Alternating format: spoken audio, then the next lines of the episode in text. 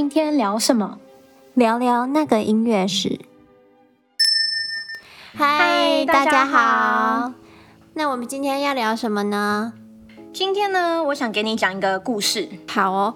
从前从前，有一位 R 先生，他想要去维也纳拜访贝多芬，可是因为他负担不起一个舒适的旅途，所以他只能一路用走的。那在路上呢，他就遇到了一位英国先生，然后这位英国先生主动邀请 R 先生一起去维也纳，可是 R 先生拒绝了，因为他觉得这位英国先生可能会他的旅途带来一些麻烦。不过因为哦，不过英国先生，所以他们还是一路同行到维也纳，而 R 先生他的担忧也的确应验了。到了维也纳之后，贝多芬多次拒绝了他们的拜访，并表示。不认识什么英国先生，直到 R 先生写信解释了他的情况以后，贝多芬才同意与 R 先生一个人见面。不过你也知道，那个英国先生当然是死皮赖脸的跟上去，不然故事就没办法接下去了。嗯，所以到了贝多芬家之后呢，他的穿着十分的随意，灰色的长发也有些凌乱，他看起来并不友善，甚至有一些阴郁。而且对于意外的访客，他看起来非常的不悦。嗯，他问他看向 R，并问：“你来自？”R 正要回答，贝多芬打断他，并拿起桌上的纸笔，就说：“写在这里，我听不到。”嗯，这让 R 早就知道贝多芬听不见，但听到贝多芬沙哑的声音说出“我听不到 ”，R 还是一阵揪心的痛。而 突然有些了解为什么贝多芬看起来这么不修边幅，一个在音乐世界的巨人，居然说我听不到。而的思绪有些混乱，但还是在纸上写下来访的目的，以及为什么英国先生也在这里。嗯，贝多芬看完后转过去问英国先生，他能帮他做什么？我有这个荣幸。英国先生还没说完就被贝多芬打断了。我不认识你，我也听不到。我也不想说太多，直接写下你要我做什么。嗯，英国先生顿了一下，拿出口袋里的谱，转向 R 说：“写下来，我请求贝多芬先生看一下我的曲子，并划掉任何他觉得不合适的乐句。”因为整首都被划掉了。在贝多芬看完英国先生的要求后，他露出了一个微妙的笑容，并说：“我会寄回去给你的。”听完，英国先生优雅的敬格礼就离开了。嗯，R 松了一口气。然后贝多芬与 R 谈论了他对于人声乐曲的看法呀，然后并表示人声并不差于器乐，只是反而能让器乐曲更上一层。只是声乐得配上词，不过好的那种诗词很难找。幸好呢，他找到了一个勉强够格的词，那就是 Schiller 的《快乐颂》啊，uh，Ode to Joy，并把它谱成了交响曲。就是我们的第九号交响曲，而听完十分高兴能亲自从贝多芬本人了解到他对于伟大第九号交响曲的想法，而由衷的表达了自己的感激、荣幸，以及对于听到又一个伟大作品的惊讶。嗯，R 的眼眶甚至有一些湿润。贝多芬注意到 R 的情绪，有些难过，又有些嘲讽的说：“现在你能在我作品出世后为他辩护了，在所有人。”都认为我疯的时候，虽然我有各种理由发疯，请记得我说过的话。所有人都认为我必须创作他们认为美的音乐，但他们忘了，这个可怜的聋子也有自己的想法，而我只能随我的感觉创作。我无法感受他们所谓的美，这就是我的不幸。说完呢，贝多芬起身踱步到房间的另一侧，而十分的感动，并站起身，但而觉得他的手臂已经在打颤了。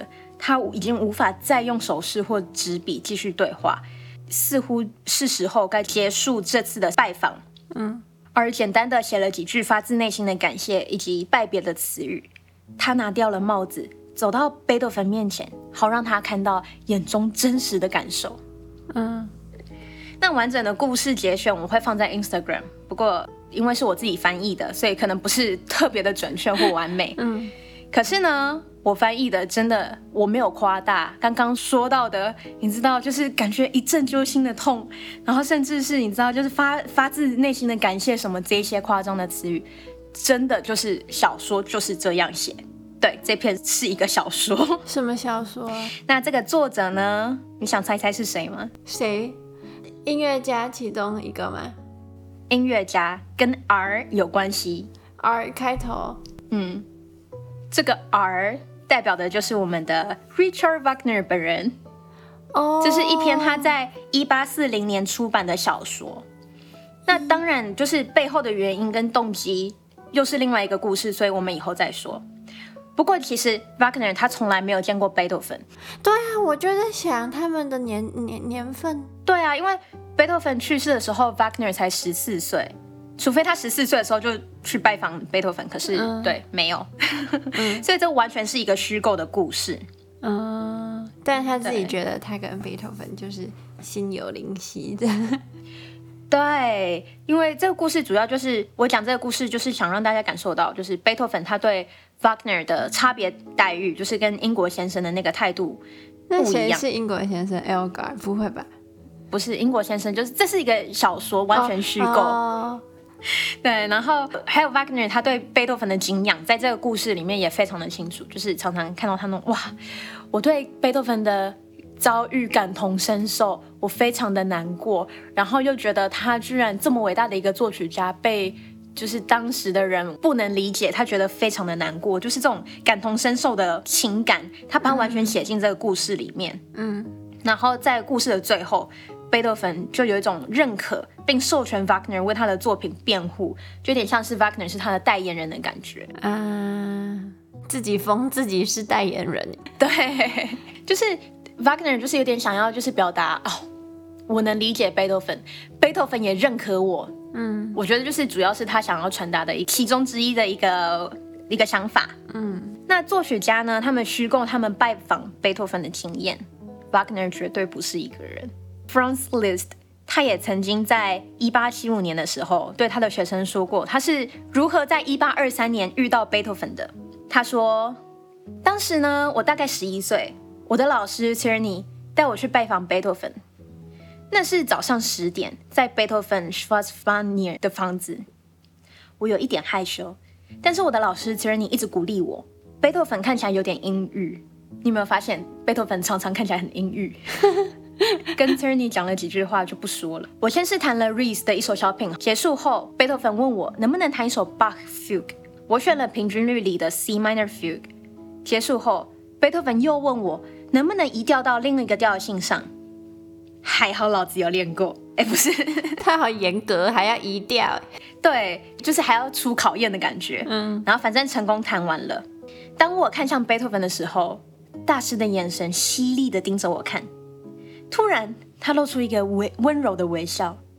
然后贝多芬走向我，弯腰摸了摸我的头。你真的是魔鬼的化身。嗯，并亲吻我的额头说。去吧，你是一个幸运的人，你会带给大家喜乐和开心的，没有人能比你更好了。嗯，当然呢，这么夸张的经验也是虚构的，因为嗯、呃，在一八二三年的时候，贝多芬根本不住在 Schwarzwaldnähe，嗯，所以这一整个经验就已经不成立了。嗯，那 Franz Liszt 他虚构出这个这么一个经验，也是想要说。贝多芬对我与众不同，就是要被贝多芬认可。嗯、我就是你知道魔鬼的化身，贝多芬很喜欢我的弹弹奏这样子。嗯，那你有没有想过，为什么大家都想要贝多芬的认可？为什么贝多芬这么重要？我觉得一个原因是因为他他是那种跨世代的音乐家吧，毕竟他跨了古典跟浪漫。嗯，然后另另一个可能就是，就是他打破了一些原本作曲的传统，他他就出其不意嘛，我觉得。没有错。其实这个要讲到，还要讲到一个人，嗯，在一九七三年的时候，有一位文学的评论家 Harold Bloom，他提出了一个文学，就是关于诗词的理论，嗯，叫做 The Anxiety of Influence，影响的焦虑。简单来说呢，就是文学史上后出现的作家，总是会活在前辈的阴影当中。就后来的作曲家，他们他会时刻处于一种要超越前人的压力当中。这个理论后来就被也被套到音乐史上嘛。嗯，所以贝多芬他的一个作曲原则就是他不要走已经走过的路，嗯、已经用过的作曲手法就必须得再创新。嗯，所以他将古典乐派原本简单的风格推到了一个非常完整的程度。嗯，就例如说他对于动机的运用，在《命运交响曲》中，大家最熟悉的命运动机。嗯、就是大家在开头会听到的代表命运的那四颗音符，嗯、其实它贯穿了全部的乐章。嗯，嗯，它用就是这个四颗音符，这个命运的动机，它用了各种的方式，例如说改变节奏、改变音色，或者是改变音量，然后它藏在各个角落里面。嗯，那因为贝多芬之前呢，乐章与乐章之间，它还是属于相对独立的结构。嗯，每个乐章的动机比较没什么关联，所以这也算是他做出的一个创新。嗯，例如说呢，第九号交响曲合唱，它是第一个有合唱团加加入的交响曲。嗯，再例如说呢，他的一些弦乐四重奏的作品，在他晚期的时候，他也尝试打破传统三个或四个乐章的架构，嗯、像是 Opus 一三一，嗯，总共有七个乐章，就是有个乐章大概四十秒就结束，有些乐章就很长，然后他也尝试了一些比较不是那么和谐的和声。嗯，那我觉得他这些尝试啊，也难怪当时大家会觉得他疯了，就是常常就是常常试一些就是你知道稀奇古怪的方式。嗯，不过这一些稀奇古古怪的方式，其实带给后来的作曲家非常大的压力，因为在作曲的方式上，贝多芬已经发展了，就是把它推到一个非常完整的程度。嗯，如果后来的作曲家他们不能创新，他们就永远无法超越。甚至他们其实也不想超越，他们只是想要维持那个高度。这个对他们来讲，当时就是已经算是很有压力、很难了。那像是如果要维持的话，舒曼他的第五号交响曲基本上就是按照贝多芬命运交响曲的架构。嗯，舒曼的第五号交响曲用的动机叫做 Clara，对，他把他老婆的名字 Clara 舒曼转化成音符，非常的浪漫。那这个 Clara 动机呢，它也是贯穿了全部的乐章，用类似的手法，例如说改变节奏、改变音色、改变音量，然后就是藏在各个声部里面，贯穿的全部的乐章。嗯，那还有一个是第三乐章衔接第四乐章的时候，舒曼第五号交响曲，它也是透过一个小声持续渐强，然后堆积到高点，然后一下整个乐团爆发出来的这样子的一个乐句衔接。跟呃《命运交响曲》第三节第四乐章是一样的，也都是小声，然后堆积到高点，乐团爆发这样子。嗯，对，所以就是舒曼他就是尝试延续这个传统，用一样的手法去学习临摹伟大的作曲家的作品，这样。嗯，那除此之外呢，作曲家们他们也会尝试各种方法。想要突破贝多芬这一片朝他们压下来的天空，就 Brahms 不是拖了四十年才开始写第一首交响曲？他说他太害怕了。对，那 Brahms 他的第一号交响曲啊，在第四乐章的时候用了完全不会让人错认的贝多芬 Ode to Joy，嗯，就是欢乐颂的旋律，几乎一模一样，旋律然后伴奏，你完全一听就是哎。欸这不就是贝多芬《Ode to Joy》吗？为什么会出现在这？我觉得感觉有点像是，就是无法超越大师的话，那就向大师致敬。我跟你讲，当时的乐评也觉得 Brahms 玩完了，就是交响曲写了二十年，结果只会抄袭。就不过呢，嗯、这个我要解释一下，这又要说回 Bloom 的理论，在他的理论当中呢，他有提到后人是怎么打破前辈设下的束缚。这个方式呢，叫做误读 （misread）。再白话一点，就是故意错误解读。所以像你刚刚提到的 Brahms，他的那个《Auto Joy》，那个旋律，一般我们听到第一个反应就是，哦，他可能只是直接引用这段旋律去致敬大师。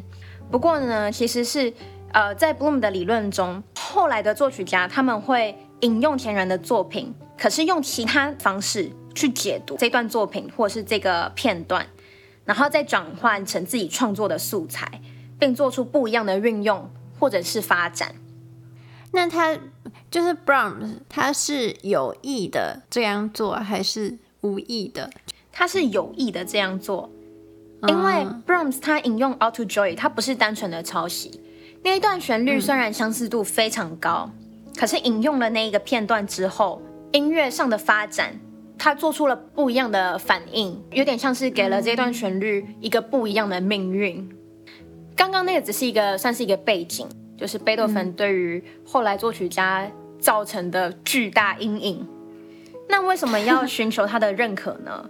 其实是因为在当时对于音乐发展的方向，音乐家们他们分成了两派，一派比较保守，一派比较激进。嗯，那保守派呢，就是以舒曼、Brahms 为首，他们认为应该要继续无标题音乐的创作，延续传统。那无标题音乐呢，就是指有点像是我们生活中，我们有时候会听到一些背景音乐，那些音乐可能它不会有一个呃特别的名字，可是它会有一个主题，例如说咖啡厅音乐，例如说你知道助眠睡前音乐这样子，这一类的音乐就偏向是无标题音乐。那激进派呢，就是以 Berlioz 跟 Liszt 为首。那 Wagner 呢？Wagner 算是。走在 Berlioz Liszt 这这条路上，他是要创新的，他不想要守旧。那他们就是另辟蹊径嘛，Berlioz 跟 Liszt 他们就将文学跟音乐做结合，就产生了标题音乐。那标题音乐呢，就是相较于无标题音乐，它就是有一个标题嘛，非常的白话，就有点像是 Debussy 他的海那首交响曲，嗯他就是告诉你这一首作品就是关于海，他就是要描述海的这个意象。所以我觉得那首曲至少对我来说。可以蛮直观的感觉到，就是海浪那种一波又一波的那种景象。嗯、所以，呃，标题音乐呢，它就是作曲家就告诉你了，这首曲子我想表达的是什么。然后再更进一步呢，Berlioz 甚至就是他奠定了一个乐曲解说的一个惯例。还记得我们在。Berlioz 恐怖情人讲过的那一首幻想交响曲，Berlioz 他就是给每一个乐章一个非常呃完整的一个故事，去解释说这个乐章是发生什么，这就是乐曲解说。那 Liszt 他也创造了他属于个人商标的交响诗，就是用诗的结构去写交响乐曲，这个好像有点难理解，我们以后再慢慢解释。对，所以像是这种比较创新的，他们就会为了宣扬说他们才是贝多芬正统的继承人。他们是走在伟大的道路上，嗯，他们是走在正确的道路上，嗯、就会产生这种捏造事实的现象。嗯、尤其是刚刚我们讲的那个 Liszt 跟 Wagner，、嗯、因为他们都创作了一个新的类型，嗯、就例如说交响诗，嗯、或者是对原本的类型带来一种革命，嗯、就像是 Wagner 他对于歌剧做的改变，嗯、他们就会格外的想要得到贝多芬的认同，表示他们的创新是正统的，不是旁门左道，嗯，是对的。其实，在研究贝多芬影响的焦虑这个议题上，有一篇还算蛮重要的一一篇文章，它的标题呢就叫做《贝多芬 Shadow》，贝多芬的阴影。你就可以非常直观的理解到，就是贝多芬他对于后来作曲家造成的心理阴影面积有多大。嗯，那题外话，我说一个不负责任的阴谋论。好哦，在一八五三年的时候。舒曼他在一个杂志上刊登了一篇文章，叫做《新的道路》（New Path）。他主要就是要向当时的乐坛推荐 Brahms 这位新人。嗯，他甚至还在文章中说出了 “He's the man of destiny”，有一种天选之人，你知道，就是他就是要带领未来的那一个人，天之骄子的这种感觉。那不过呢，因为在刊登这篇期刊的时候。舒曼他已经重病了，他是在一一八五六年的时候过世的，所以是在他过世前三年。他那时候可能就觉得自己不久于人世，所以呢，他可能就是想要赶快立一个继承人，继续延续他的贝多芬的正统的传承之路。这样子，不是说 Brahms 他不是一个优秀的作曲家，不过呢，因为在一八五三年的时候，他还没有创作出交响曲，那交响曲在当时算是。最高级的一个类型，嗯，所以在他还没有一个代表作的状态下，舒曼就这么大力的推荐他，我觉得呢，嗯，可能有一点有一点个人的原因啦，嗯、不过这只是一个不负责任的猜测，所以嗯，对，听听就好。反正呢，总结一下，贝多芬呢之所以在古典音乐史上有这么重要的定位，原因就是他将音乐发展的可能性推到了一个非常高的高度。